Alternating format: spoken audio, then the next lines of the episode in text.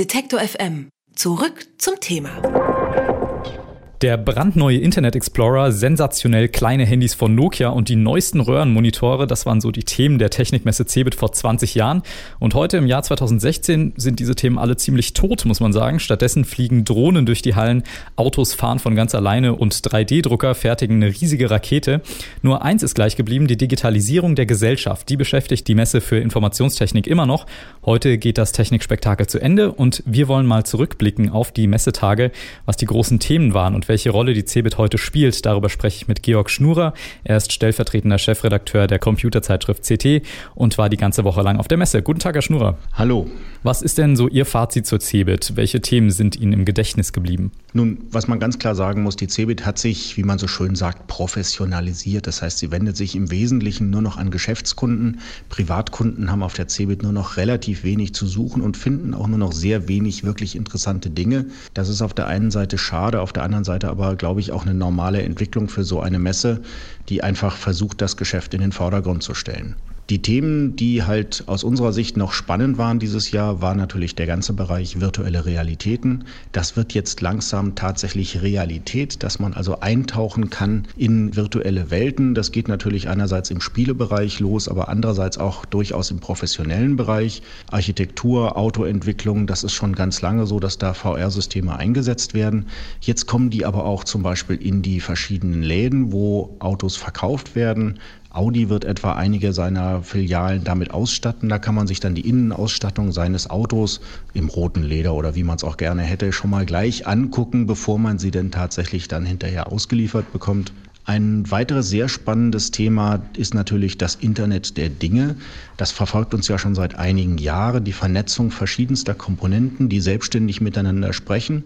Und wenn man das dann auch noch mit künstlicher Intelligenz und dem Stichwort Big Data zusammenrührt, kommt man auf völlig neue Szenarien, was man daraus machen kann. Das ist im Privatbereich das berühmt-berüchtigte, ja, vollautomatische Haus das quasi mitbekommt, was ich tue. Das heißt, ich brauche meine Heimautomation nicht mehr selbst zu programmieren, wie das früher war, sondern das System lernt selber, was ich mache, was ich üblicherweise an Reaktionen vom Haus erwarte und stellt sich so auf meine Bedürfnisse ein. Das Ganze funktioniert natürlich auch im Bereich Industrie. Da geht es im Wesentlichen darum, Fertigungsstraßen zu automatisieren und eben an dieser Stelle auch dafür zu sorgen, dass das System der Produktion sich quasi selber überwacht, Ausschuss frühzeitig erkennt, bevor er tatsächlich auftritt. Mhm, dann gab es in den letzten Tagen zumindest in Medien nochmal so ein Aufregerthema. Biohacking, zum Beispiel Computerchips unter der Haut, das war so das präsente Thema. Wie wurde es denn von den Besuchern aufgenommen? Naja, also die Besucher, die sich damit ein bisschen auskennen, haben eigentlich nur den Kopf geschüttelt und haben gesagt, das ist kompletter Blödsinn. Denn was ist dieser Chip, den ich mir da unter die Haut setze, eigentlich wirklich? Das ist ein ganz normales RFID-Tag. Wir kennen das schon ganz lange. Unsere Haustiere, unsere Katzen und Hunde werden damit getaggt. Meine Katze hat sowas auch, damit die Katzenparty nicht bei mir im Keller, sondern bei Nachbar stattfindet, wo es keine automatische Klappe gibt. Letztendlich habe ich jetzt als Mensch auch so ein Ding implementiert und kann damit eben meine Tür öffnen, mich ausweisen und was auch immer. Nur wo ist der Vorteil von diesem Ding?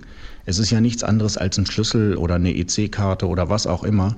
Klar, ich kann sie nicht verlieren, aber auf der anderen Seite habe ich halt auch das Risiko, wenn jemand das Ding wirklich haben will, muss er mir sehr wehtun, weil er muss das Ding rausschneiden. Und wenn er es rausgeschnitten hat, kann er es ganz normal verwenden. Das heißt, es gibt keine zusätzliche Sicherheit gegenüber einer geklauten Karte oder einem geklauten Handy. Es ist eine Vorstellung, die mich zum Gruseln bringt. Und wenn ich mir überlege, wann ist das wirklich relevant, dass dieses Ding mit mir verheiratet ist, da sind ja auch Bereiche, wo dann auch mehr kriminelle Energie da ist. Und dann gibt es durchaus bessere Möglichkeiten, wie zum Beispiel Biometrie, um mich eindeutig zu identifizieren. Dann haben wir noch ein nicht so körperlich gefährliches Thema, und zwar die Datensicherheit. Damit hat sich die CeBIT auch wieder beschäftigt. Beispielsweise hat das Fraunhofer Institut die Volksverschlüsselung gestartet. Was kann man sich denn darunter vorstellen? Nun, Datensicherheit, Verschlüsselung ist ja ein Dauerbrenner, seit Herr Snowden vor etlichen Jahren gezeigt hat, dass wir eigentlich immer überwacht werden. Die Initiative Volksverschlüsselung ist jetzt im Prinzip ein weiterer Schritt, mehr Leute dazu zu bringen, ihre Daten, die sie übertragen, zu verschlüsseln und das nicht mehr unverschlüsselt zu tun. Dabei geht es in erster Linie natürlich um die klassische E-Mail. Es geht aber auch darum, letztendlich bei Messengern, die ich ja inzwischen viel häufiger verwende als E-Mail, nur noch verschlüsselt zu kommunizieren. Und der große Pferdefuß war bisher, dass das sehr unbequem war. Man musste einen speziellen Messenger installieren, man musste sich anmelden und diese ganze Prozedur hat sehr viele Leute davon abgehalten. Und da möchten halt die Forscher von Fraunhofer jetzt eine einfachere, aber trotzdem noch sichere Lösung präsentieren. Zur CeBIT nochmal, Sie haben eben schon die groben Themen angesprochen. Dabei sind ja sehr groß so Sachen wie Drohnen, das Internet der Dinge, Virtual Reality das sind ja so Themen, die geistern ja jetzt schon länger rum und äh, das sind ja auch Stichworte, die nicht nur auf der CeBIT diskutiert werden. Setzt denn diese Messe in Hannover noch Trends oder hinkt sie da eher ein bisschen hinterher? Ich würde sagen, die CeBIT ist mehr und mehr eine Messe, die quasi eine Art Treffpunkt der Brancheninsider ist. Das ist schon wichtig als Treffpunkt, aber es ist nicht mehr die Messe wie früher, wo man halt gesagt hatte, da werden jetzt wirklich neue Impulse gesetzt. Das merkt man auch schon allein daran, dass die Messe dieses Jahr kein neues Motto hat. Das Economy haben sie ja vom letzten Jahr quasi übernommen. Das heißt, den Messemachern selber fällt eigentlich kein neues Motto ein, sondern sie nehmen einfach stumpf das vom letzten Jahr. Das ist für mich so ein Symptom dafür, dass diese Messe so ein bisschen aus dieser Vorreiterrolle hinaus diffundiert in einen Treffpunkt für die Branche, das, was auch wichtig ist, zweifelsohne, aber was natürlich nicht mehr so eine Bedeutung hat wie beispielsweise andere Messen. Wenn ich jetzt an Barcelona denke, der Mobile World Kongress, da werden tatsächlich neue Trends vorgestellt, da werden neue Geräte vorgestellt, da entwickelt sich etwas, aber das ist auf der CeBIT eigentlich nicht mehr so stark im Vordergrund. Hm, das ist ja auch ein Trend, den Deutschland so ein bisschen mitgeht. Also Deutschland liegt ja zum Beispiel bei der Digitalisierung und dem Breitbandausbau im internationalen Vergleich generell hinterher. Kann oder muss die CeBIT da nicht irgendwie auch ein bisschen frischen Wind mal reinbringen? Also eigentlich müsste die CeBIT an dieser Stelle massiv frischen Wind reinbringen.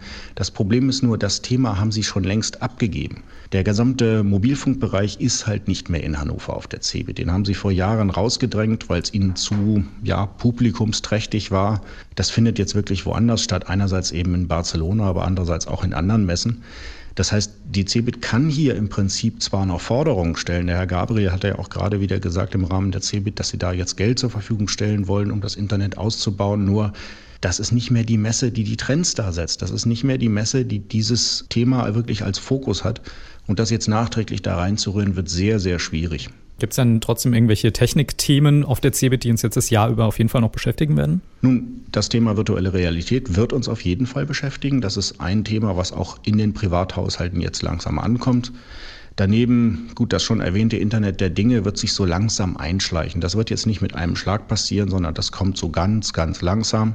Andere Themen, die jetzt auf der CeBIT gefeiert wurden, wie die berühmten Drohnen in der Drohnenhalle, sehe ich eher als, ja, da musste man die Halle vollkriegen, System. Das ist irgendwie nichts, was so richtig ja, Impulse setzt, weil es ist eine bekannte Technik.